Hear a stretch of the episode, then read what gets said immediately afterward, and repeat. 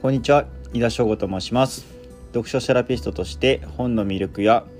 読書の素晴らしさを伝えています。また本を語る人とつながるをテーマに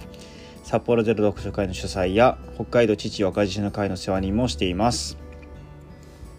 えっと、今回紹介する本は河合駿さんの大人の友情という一冊になります。こちらは朝日文庫で読みました。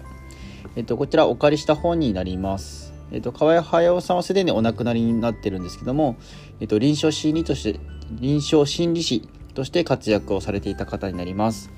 まあ、他者との関係としての、まあ、友情について書かれた一冊になります。えっと、印象に残ったところ2つご紹介しようかなと思います。1つ目がユング派の分析家、アドルフ・グッゲンビュール氏が友情の講義で言っていたことがありまして、まあ、アドルフ氏は祖父からこういうふうに言われてたそうです。友人とは夜中の12時に自動車のトランクに死体を入れて持ってきてどうしようかと言った時黙って話に乗ってくれる人だというふうに言ってたそうです、まあ、黙って話に乗るっていうのが結構大事なところかなと思うんですよね。まあいろいろと言いたくなるとかそういう気持ちを抑えてまずは話を聞くという姿勢が大切なのかもしれないなというふうに感じました。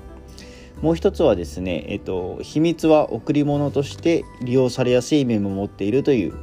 ですね言葉です。えっと、物の贈り物っていうのはねあの相手に渡したらそれで終わりになってしまうんですけども秘密というのはまあ言った相手もそうですし受け取った相手もそうですし、まあ、双方で共有されるものになります。まあ、その2人の秘め事として他の人には言えないという感覚が、まあ、2人の絆をきっと深めていくものにつながるのかなというふうに感じました。はい、最後まで聞いていただきましてありがとうございます。また次回も楽しみにしてください。井田翔吾でした。